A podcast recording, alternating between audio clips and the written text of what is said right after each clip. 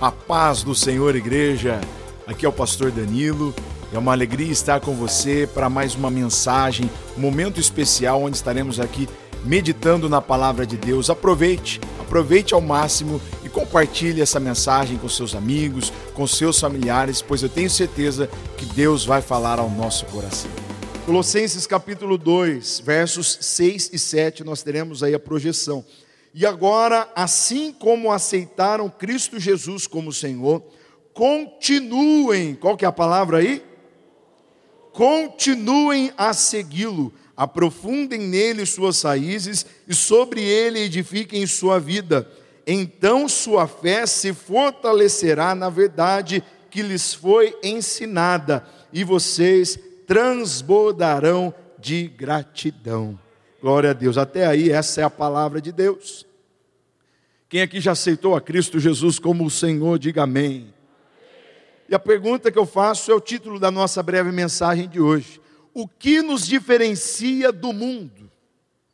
A pergunta é essa: O que nos diferencia do mundo?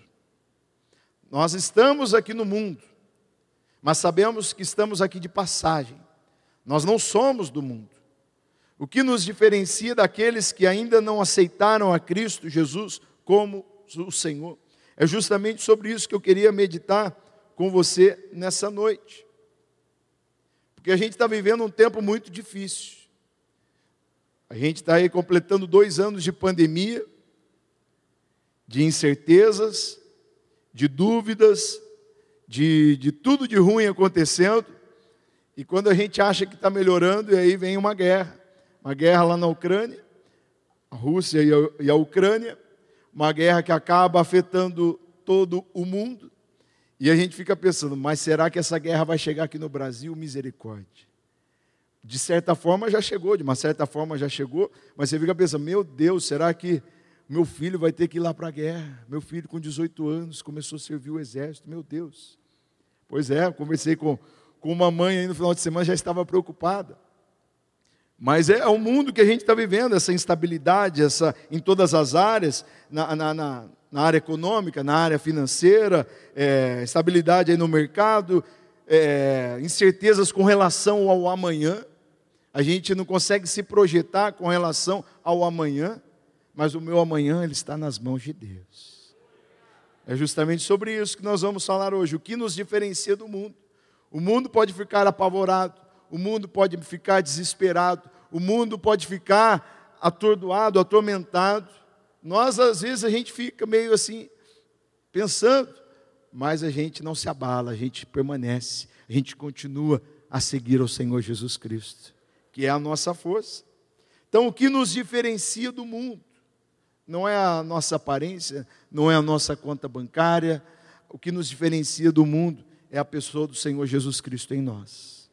O que nos diferencia desse mundo é a nossa fé, a nossa certeza, a nossa esperança que o Senhor Jesus Cristo está cuidando de cada detalhe. O Senhor Jesus não nos desampara, o Senhor, no, no, Senhor Jesus não nos abandona. Então, essa firmeza que nós temos, ela não vem das nossas opiniões, essa firmeza, essa segurança que nós temos, não vem do, do, do, do, do do governo humano, das mãos humanas, não vem do noticiário, essa firmeza que nós temos, vem da nossa fé, da nossa fé na pessoa do Senhor Jesus Cristo. Essa certeza que nós temos é que podemos chamar de, de profundidade espiritual. Profundidade espiritual é essa capacidade, a pessoa que ela tem essa profundidade espiritual, ela tem essa capacidade de não se abalar na sua fé. Os desafios vêm, a incerteza vem, a insegurança vem, mas aquele que, que desenvolve essa profundidade em Deus, esse não se abala, esse permanece firme, mesmo em meio à pandemia, mesmo em meio à guerra, mesmo em meio ao desemprego, mesmo em meio a tantas coisas terríveis, essa pessoa continua firme e não se abala na sua fé, continua firme no Senhor. Quantas pessoas estão firmes aqui nessa noite? Firmes em Deus? Pois é, profundidade, essa profundidade espiritual, não tem nada a ver com tempo de igreja. Às vezes a gente pensa assim: ah, a pessoa está na igreja há 30 anos na igreja. Mas no primeiro desafio que vem, a pessoa se abala, a pessoa se entrega, a pessoa se desvia do caminho do Senhor. Então não tem nada a ver com tempo de igreja. Profundidade espiritual é a capacidade de superar situações passageiras. A Bíblia diz que no mundo tudo passa. Os céus e a terra passarão, mas a fidelidade do Senhor é para sempre. Deus permanece fiel. Então, tudo nesse mundo, às vezes a gente se apega às coisas desse mundo, mas as coisas passam. A gente tem a necessidade de trabalhar, a gente tem a necessidade de ganhar dinheiro, de ganhar o nosso recurso, porque ninguém faz nada sem dinheiro hoje. Mas quando a morte chegar, tudo, muitas, muitas das coisas pelas quais a gente luta, corre atrás, batalha, prioriza, tudo isso vai ficar. O que vai permanecer, o que vai nos acompanhar eternamente é o nosso relacionamento com o Senhor Jesus Cristo, nosso relacionamento com o nosso Deus.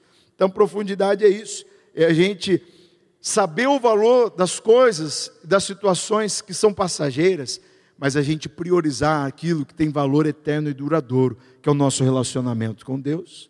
Nós estamos vindo aí de uma semana de consagração. Quantos conseguiram aqui ter uma semana de consagração na presença de Deus? Diga amém. Cada um da sua forma, cada um da sua maneira. Nós tivemos oportunidades de você ler a Bíblia, de você orar, de você jejuar, jejum de alimentos, jejum de redes sociais. Você, cada um fez ali aquilo que, que, que mexe com você. Cada um teve ali a sua oportunidade. Estivemos aqui semana toda, semana passada, às seis horas da manhã, aqui na igreja, orando ao Senhor. Quem esteve aqui nos cinco dias aqui, diga amém, diga glória a Deus. Pois é, a oportunidade, as oportunidades que estão diante de nós, da gente crescer, da gente se desenvolver na nossa fé. Que de nada adianta a gente vir à igreja, a gente se alimentar, sair daqui como se nada tivesse acontecido, a gente jogar todo esse alimento que a gente recebe na lata de lixo e a gente não viver aquilo que a gente recebe da palavra de Deus, a gente não praticar, de nada adianta. A gente ter uma postura de crente, uma, uma, uma imagem, cuidar da nossa imagem e a gente não viver, que Deus nos livre disso. Não seja uma farsa, seja fiel ao Senhor, seja profundo espiritualmente, e essa profundidade é justamente que nós estamos meditando aqui nessa noite, a capacidade de revelar uma situação, de revelar uma situação, a capacidade de respeitar o próximo, que nós estamos vivendo um tempo onde não há respeito para com o próximo. Se a pessoa não pensa como eu, então eu acabo agredindo as pessoas com palavras e, e quase que partindo para a agressão física, que Deus nos livre disso. Isso é pessoa raquítica na fé. O que nos diferencia do mundo é essa capacidade da gente respeitar a opinião do próximo. E acima uma, da minha opinião e da sua opinião está a palavra de Deus. A palavra de Deus é soberana. A palavra de Deus está acima de tudo e todos. É o que eu sempre digo. Quando a gente vem aqui no púlpito para pregar a palavra de Deus, é justamente isso, pregar a palavra. Eu não subo aqui para expor o que eu penso, o que eu acho. O que eu penso, o que eu acho, a gente conversa aqui, ali no, no, numa roda de conversa, mas quando estamos aqui, o importante é que a palavra de Deus seja anunciada. Porque a palavra de Deus é imutável, a palavra de Deus não volta vazia, a palavra de Deus transforma, a palavra de Deus salva, a palavra de Deus liberta, a palavra de Deus é tudo aquilo que nós precisamos. Então se alimente, se alimente da palavra de Deus. Profundidade é isso. E infelizmente muitas, muitas pessoas têm tem, tem se entregue, muitas pessoas têm se entregue a, a, a, aquilo que o mundo faz, aquilo que o mundo diz, aquilo que o mundo dita, que Deus nos livre disso. Então não adianta a gente achar que tudo nesse mundo vai melhorar. Ah, pastor, vamos orar para que tudo melhore, para que haja paz no mundo. É a nossa parte. Mas se a gente for na palavra de Deus, a gente vai ver que que no final dos tempos o amor se esfriaria, no final dos tempos é nação contra nação, no final dos tempos as coisas vão só piorar nesse mundo. O importante é a gente permanecer firme na palavra de Deus. O importante é a gente é, desenvolver a nossa fé, porque o mundo jaz no maligno. Cada vez mais esse mundo vai ficar confuso, bagunçado, mas graças a Deus que nós temos a Bíblia Sagrada, a palavra de Deus. Graças a Deus que eu posso dizer que eu não sou aqui desse mundo. Tem muita gente aí que quer ficar aqui nesse mundo. Eu não. Eu quero subir para junto do Senhor Jesus. Eu estou aqui de passagem. Eu vou para o céu. E assim como a gente viu aqui no texto, quem aqui já aceitou a Cristo?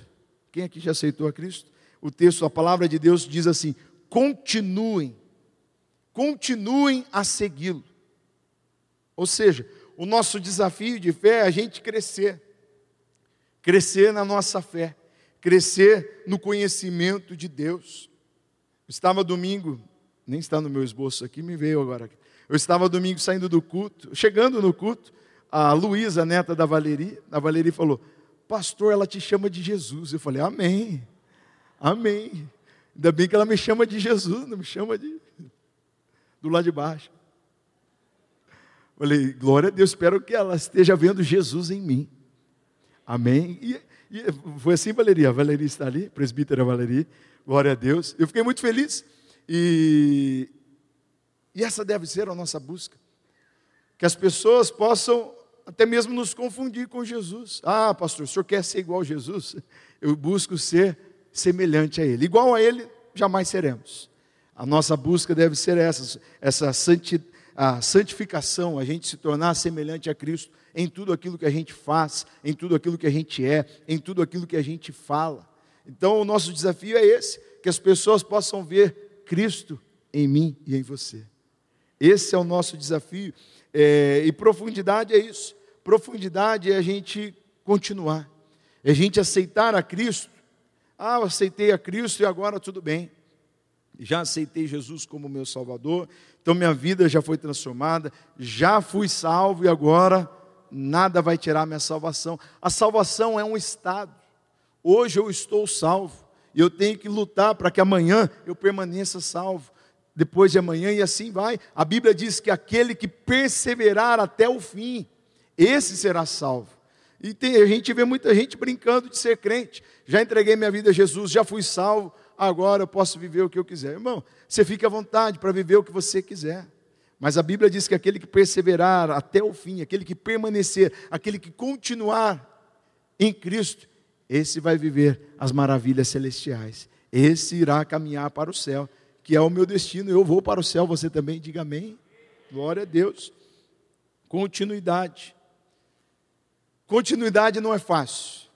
A gente vê, ah, a pessoa a gente coloca o desafio, irmão, você, é, nós tínhamos antigamente a campanha de sete semanas, sete semanas de oração. Nossa, a igreja inteira vinha na primeira semana, né, pastor Luiz? Chegava aqui, igreja inteira na primeira semana, chegava a segunda semana, já estava faltando alguns, terceira semana, faltando outros. Chegava na sétima semana, tinha umas cinco, seis pessoas. A gente falava, meu Deus, não é fácil. Não é fácil a gente dar continuidade. A gente começa bem muita coisa. A gente começa a, a, vir aos cultos, a gente começa a vir de terça-feira.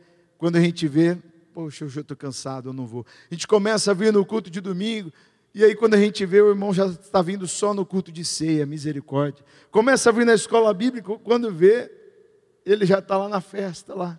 Meu Deus do céu. Sempre ele fala: Não, agora vai, pastor, agora eu vou continuar. Pastor, conte comigo. Essa semana eu atendi uma pessoa, chegou e falou: Pastor, estou voltando para a igreja, mas estou voltando com tudo. Falei, irmão, mas agora é de verdade, é que nem as, as cinco vezes anteriores que você falou comigo. A pessoa chega e fala, não, agora vai. No, o importante não é o agora vai, o importante é a gente dar continuidade. Continuidade. A, a escolha que a gente faz, a, a, decisão que a gente toma. Eu comecei a, namorar a Joyce, que hoje é minha esposa, em 2008, e a gente foi se conhecendo, conhecendo a família, na verdade, a gente já se conhecia de uma certa forma, a gente cresceu aqui na igreja, desde os dos meus três anos, a gente já se conhece aqui. Mas a gente foi se conhecendo como, como casal, e a gente foi se aprofundando nessa relação, a gente ficou noivo, e a gente se casou, hoje a gente tem a nossa filha, a Luísa, glória a Deus por isso. A gente deu continuidade a essa, a essa relação. E quando eu atendo casais assim de namorados, eu sempre falo: o namoro existe justamente para você conhecer um ao outro. Porque às vezes você está ali no namoro e, e, não entende o propósito do namoro, é justamente para você entender, é, poxa, será que é com essa pessoa que eu quero compartilhar o tempo de vida que eu tenho aqui nesse mundo? E a gente vê ali que ninguém é perfeito, a gente vê pontos que a gente não está de acordo, mas o importante é a gente ver questões que, que, de caráter, questões que a gente não, não negocia. E quando a gente vê que, poxa, está indo bem, está indo bem, então você vai dando continuidade. Quando você vê que não, tem questões aqui que eu não negocio, que não dá certo. Normalmente eu falo, irmão, dá um tchau, fala amém. A gente tentou, mas não deu certo. E senão você vai perder tempo à toa. Mas no caso aqui, voltando ao meu exemplo, a gente deu continuidade, a gente conheceu um ao outro. Hoje já estamos casados, é quanto? Hoje, 2022, já nove anos. Esse ano vai fazer dez anos de casado, glória a Deus. Dez anos de continuidade aí, glória a Deus. Que Deus nos abençoe, que a gente continue, que a gente, eu ia falar, continue é, dando continuidade, ia ficar meio redundante, né? Que, que, que possamos continuar juntos aí, até a volta do Senhor Jesus Cristo. E a gente sabe que não é fácil, 10 anos de casado não é fácil. 30 anos de casado, misericórdia. Certa feita, a gente perguntou para o irmão Aimoré, o pai do Lúcio, o Lúcio está ali. Irmão Aimoré, quantos anos de casado ele completou? 60 anos de casado. Quando ele tinha acho que 50 anos de casado, eu perguntei para ele, irmão Aimoré, qual o segredo para 50 anos estar casado? Ele falou, eu tiro o aparelhinho auditivo. a gente falou, ah, é, sabedoria. Aí a, a esposa está lá falando, falando, e ele só dando joia. Não está ouvindo nada. Mas o irmão, o irmão Moré é brincalhão, mas creio que tem um, um pontinho de verdade aí. Não sei. Mais um abraço, manda um abraço para o irmão Lúcio, depois. Mas voltando aqui, o evangelista Luiz falou: pregue a palavra pregue a palavra. Profundidade é isso, é continuidade. Imagine a profundidade que existe no, numa relação de 60 anos, 60 anos casados. Um relacionamento profundo. Mas chegou lá por causa da continuidade. E é assim que acontece, que a gente não venha começar o nosso relacionamento com Deus e ficar como numa semana como, como a semana passada. A gente, não, eu vou ter uma semana de consagração. Terminou a semana, amém. Esquece de Deus, não. Que a gente tem uma vida consagrada a Deus, uma vida voltada para Deus. É muito fácil a gente desistir de uma relação, desistir de um projeto, desistir de tanta coisa. É, é o caminho mais fácil. Numa, no primeiro desafio que a gente tem, a gente pensa sempre em desistir. Ah, pastor, eu não aguento mais. Pastor, eu quero recomeçar minha vida quero re, re, recomeçar tudo. Senhor, não, pastor, eu não aguento mais. É o caminho mais fácil. A gente está sempre começando do zero. Mas quando a gente paga o preço da continuidade, o preço muitas vezes é alto, mas a bênção é grande. A bênção é grande. E assim o nosso relacionamento com Deus. Não seremos profundos se não darmos continuidade na nossa vida, no nosso estudo da palavra de Deus, na nossa leitura bíblica, na nossa oração, no nosso jejum, na nossa busca, seja lá qual for a forma que você tem de se relacionar com Deus, se desenvolva e continue. A Bíblia diz que aquele que está em Cristo é uma nova criação. A velha vida acabou e uma nova vida teve início. Ou seja, se temos, se estamos em Cristo, nós somos comprometidos com Ele nós somos comprometidos com a Sua palavra, nós ouvimos a Sua voz, nós seguimos os Seus passos. E a pergunta que eu faço é: qual é o próximo passo? Qual o próximo passo? Como eu devo agir? Como eu devo proceder? Pergunta que o recém-convertido sempre faz. Normalmente a pessoa, ah, pastor, eu não estou preparado para o batismo. Você aceitou Jesus? Amém. O próximo passo é ser batizado. Ah, não estou preparado. Por que não? Eu... É eu tenho alguns vícios ali, pastor, que eu não consigo abrir mão. Pois é. Se você for ficar esperando você é, é, ser perfeito para ser batizado, você vai ficar esperando, Jesus vai voltar e você vai para o inferno. Porque sempre há um próximo, um próximo passo. Eu escolhi entregar minha vida a Jesus. Próximo passo, ser batizado. E, e, e conforme o passar do tempo, haverá uma mudança, uma mudança, uma transformação que Jesus opera nas nossas vidas, que Deus opera nas nossas vidas. Aquele que roubava, ele vai deixar de roubar, aquele que matava, ele vai deixar de matar, aquele que fazia, que entristecia o espírito, ele vai deixar de entristecer o espírito, ele vai passar a ser agradável a Deus. Em alguns casos, isso acontece de uma hora para outra, em outros casos, é, é uma, é uma transformação progressiva, mas não somos mais os mesmos. A partir do momento que aceitamos a Jesus e escolhemos andar com Ele, nós não somos mais os mesmos. A Bíblia diz que quando se trata de vida espiritual, ou se aprofunda as raízes ou a gente morre. E é assim quando a gente entrega a nossa vida para a Jesus. A nossa vida é o que? A gente vai ao shopping, eu, eu falei essa, estive com os irmãos do louvor esse fim de semana falando sobre isso. A gente vai ao shopping, a gente sobe, quer andar no, subir lá para o andar de cima. A gente pega uma escada rolante, a gente sobe na escada rolante. Quando a gente vê, a gente já está lá em cima. É assim ou não é? A nossa, quando a gente, na nossa vida espiritual, quando a gente escolhe andar com Cristo, a gente vai, a gente quer andar, a gente quer crescer com Cristo. Mas é, a gente vai para a escada rolante, a escada rolante está levando a gente para baixo, mas a escada rolante é o contrário. E se a gente ficar parado, a gente vai lá para o andar de baixo. Então o desafio é a gente estar tá em ação, a gente está em movimento, a gente não parar. Às vezes, mesmo em movimento, numa escada rolante ao contrário, a gente não vai sair do lugar, mas a gente não vai descer. Mas o desafio é a gente crescer, e crescer não é fácil, até a gente chegar lá no andar de cima, até a gente chegar no céu.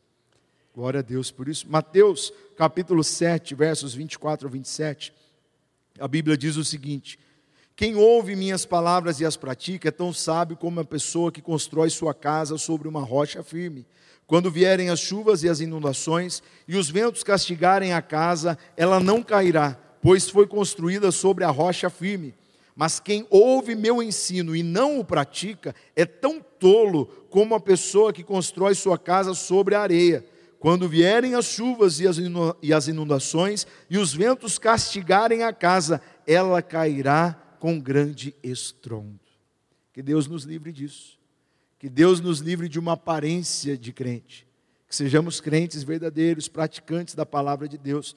Pois vindo a pandemia, vindo a guerra, vindo, pode vir o que for, a gente vai permanecer, a gente vai continuar, porque a nossa firmeza não está em governos humanos, a nossa firmeza está na pessoa do Senhor Jesus Cristo. Glória a Deus, glória a Deus. Então precisamos estar atentos ao que está nos impedindo de ser diferente do mundo lá fora. O que nos, está nos impedindo de aprofundar as nossas raízes. Precisamos corrigir isso, o que nos, está nos impedindo, e continuar a seguir o que nós escolhemos, que é seguir o Senhor Jesus Cristo. Profundidade é justamente isso. Profundidade em Deus é compromisso com Deus, compromisso com a Sua palavra. E se não temos compromisso com Deus, se não temos compromisso com a palavra de Deus, não temos nada quando se trata de vida espiritual. Não adianta nada eu falar, o importante é eu ser. Eu posso falar, ah, eu sou isso, sou aquilo. O importante é eu ser um verdadeiro discípulo do Senhor Jesus Cristo. A nossa missão é justamente essa: ó, ser, ser. Eu sendo um verdadeiro discípulo, naturalmente, eu vou reproduzir verdadeiros discípulos de Jesus, porque as pessoas vão olhar para mim e vão falar: eu quero, eu quero essa vida que você tem. Eu quero esse Jesus que você tem. As pessoas vão olhar para você e vão falar: Estou vendo Jesus. Estou vendo Jesus. Então, qual é o nosso próximo passo na fé? Sempre, sempre há um próximo passo para a gente dar. Ah, não, eu já sou crente antigo, pastor, eu já estou acomodado aqui. Sempre há um próximo passo para a gente dar. O crente, ele nunca fica parado. É o crente, eu acabei de falar aqui o exemplo da, da escada rolante, o crente em movimento, o crente em ação é, é, é, entreguei minha vida a Jesus, fui batizado, eu preciso crescer, eu preciso ler a Bíblia, eu preciso orar mais, preciso me dedicar às práticas espirituais. Por quê? Porque eu sou diferente do mundo lá fora. O que nos diferencia do mundo lá fora? Nós precisamos sempre fazer essa pergunta para nós. Uma pergunta importante para todos nós. No meu dia a dia, o que eu tenho feito para me aprofundar em Deus? No meu dia a dia, o que eu tenho feito para ser um verdadeiro discípulo de Jesus? No meu dia a dia, o que, que eu tenho feito para ser diferente? Ou será que eu, que eu não tenho feito esforço nenhum? Não tenho me esforçado para isso? Não tenho me esforçado por nada? Será que é, é, é, para mim é natural eu ser como o mundo é? Não.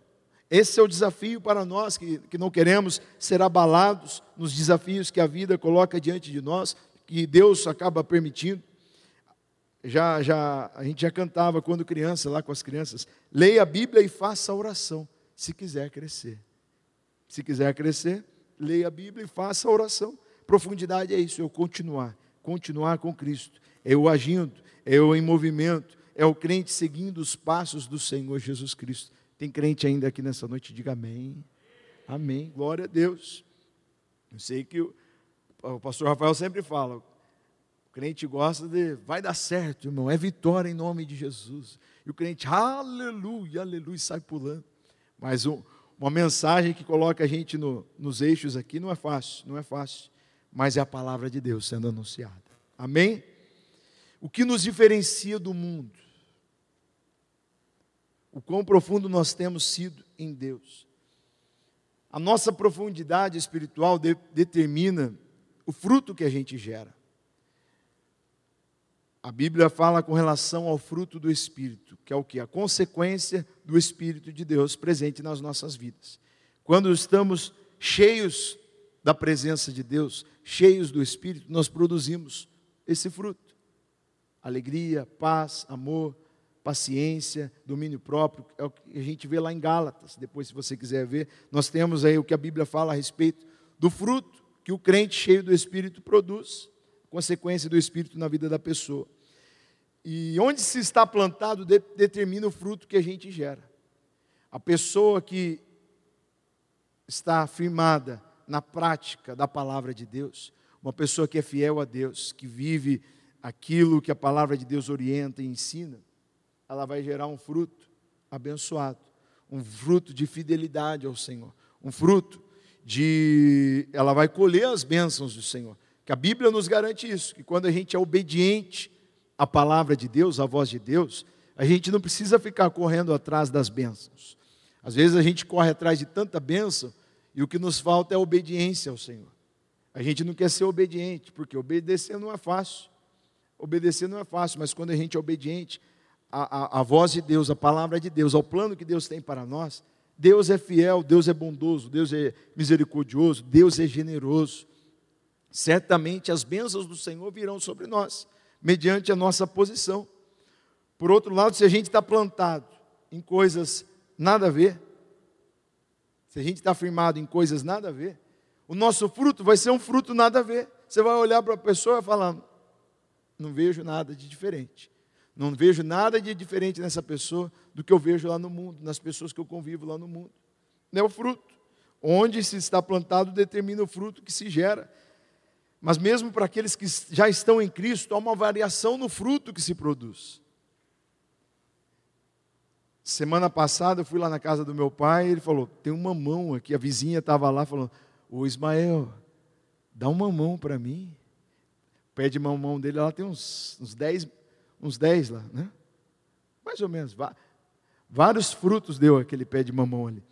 E a vizinhança fica rodeando ali. Tinha uma vizinha lá, quero, quero um mamão. E eu fui, ele falou: leva uma mão para você. Cheguei em casa, abri uma mão, um fruto gostoso, um fruto assim, doce, que não é uma mão que se compra no, no supermercado. E assim, da mesma forma, você chupar uma manga, quem gosta de manga sabe. Você pegar uma manga no pé, madura, e uma manga no supermercado, o sabor é outro. E é assim o crente. Tem crente que gera um fruto com sabor, é bom. Tem, um fruto, tem outro que é um fruto com sabor maravilhoso. Você fala assim: meu Deus, eu quero estar mais próximo dessa pessoa. Eu quero estar, eu quero ter mais, ter um relacionamento é, é, mais íntimo com essa pessoa, porque eu vejo Deus nela. É, é, é, gostoso estar com ela, porque eu aprendo de Deus com essa pessoa. E assim a nossa vida, nossa, nosso relacionamento com Deus. Quanto mais próximos a gente está de Deus, quanto mais profundos nós estamos com as nossas raízes em Deus, melhor é o sabor do nosso fruto, melhor é, é, é, é, o nosso relacionamento com as pessoas acaba sendo melhor, porque a gente está cheio do Espírito e isso acaba contagiando as pessoas. Então, há uma variação no, no, no, no fruto, no sabor do fruto. Então, que, que as pessoas possam chegar perto de nós e que possam ter prazer em estar conosco. Porque há pessoas que é, é prazeroso estar com elas. Por outro lado, há pessoas que a gente corre, né? A pessoa entrou por ali, a gente corre para cá gente fala, meu Deus, deixa eu correr daquela pessoa, uma pessoa tão azeda que você fala, meu Deus do céu. Que Deus nos livre do azedume, que você não seja o, o crente azedo, mas que se você seja o crente ali que aquele fruto pego ali no pé, apanhado no pé, com sabor maravilhoso. Amém? Eu ia cantar da vitória do sabor de mel, mas não tem nada a ver aqui, mas tudo bem. É que veio aqui do sabor de mel, mas tudo bem. Nem de mel eu gosto, mas tudo bem. Se for no favo, tudo bem, que você pega o favo, mastiga o favo ali, meu Deus. Prega a palavra. O sabor do fruto é o que todos podem experimentar, o fruto que a gente produz. Todo mundo pode experimentar o fruto que a gente produz. A, a nossa profundidade, só Deus, só a gente, Deus é que sabe. O fruto que a gente vai apresentar, o fruto que a gente apresenta, todo mundo sabe. Jesus chamou a atenção para isso. Entenda qual a árvore que você está lidando pelo fruto que ela dá. Não adianta a gente olhar para uma pessoa pelo aquilo que ela fala. É pelo, a Bíblia fala, pelos frutos que a gente conhece. Pelos frutos que a gente conhece quem é quem. Pelos frutos que a gente conhece o próximo. É, onde estou aqui? Aqui. Qual tem sido o nosso fruto? Que fruto a gente tem produzido nesse mundo? Dentro da pergunta, título da, da nossa mensagem de hoje. O que nos diferencia do mundo? Qual tem sido o nosso fruto? Porque o sabor do nosso fruto tem a ver com as nossas atitudes. As atitudes que a gente tem no nosso dia a dia. É o sabor do nosso fruto. As nossas atitudes é o fruto que Deus está gerando em nós ou não. Pode ser que não, não estejamos aí gerando frutos para Deus, para a bênção de, das pessoas. E é justamente o que estamos distribuindo e compartilhando com as pessoas, o nosso fruto. E quando na verdade a Bíblia fala que a gente conhece quem é quem, a gente conhece é pelos frutos. A gente conhece uma pessoa pelos frutos que ela produz. As nossas atitudes diárias, elas podem gerar a salvação ou a destruição de muitas pessoas. Mas qual a nossa missão aqui nesse mundo? Levar o Evangelho de Cristo, levar a salvação a todos. Mas as nossas atitudes podem gerar o contrário.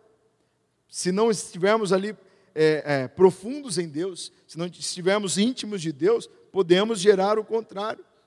E Deus está atento às nossas atitudes, ao que pensamos, ao que falamos, ao que fazemos, ao que escolhemos. E quanto mais profundos nós estamos em Cristo, mais o nosso fruto tem sabor de Cristo.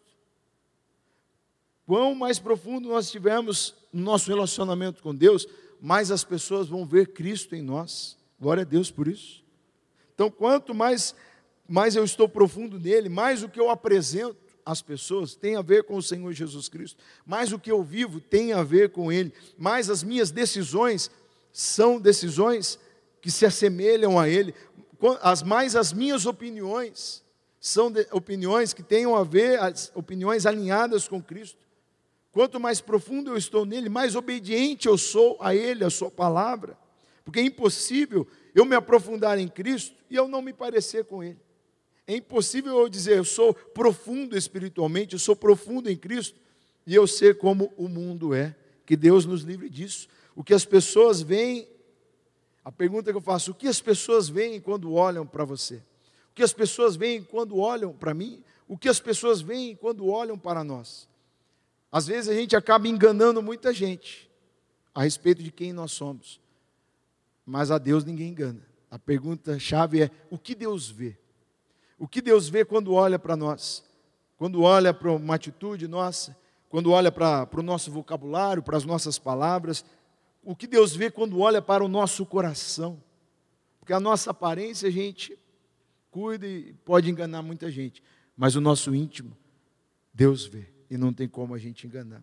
Às vezes nos preocupamos muito com a nossa aparência e nos esquecemos que Deus vê além da nossa aparência. Não adianta a gente aqui dentro da igreja ser, nossa, eu sou, eu sou espiritual, pastor, nossa, e lá fora a gente ser totalmente igual ao mundo.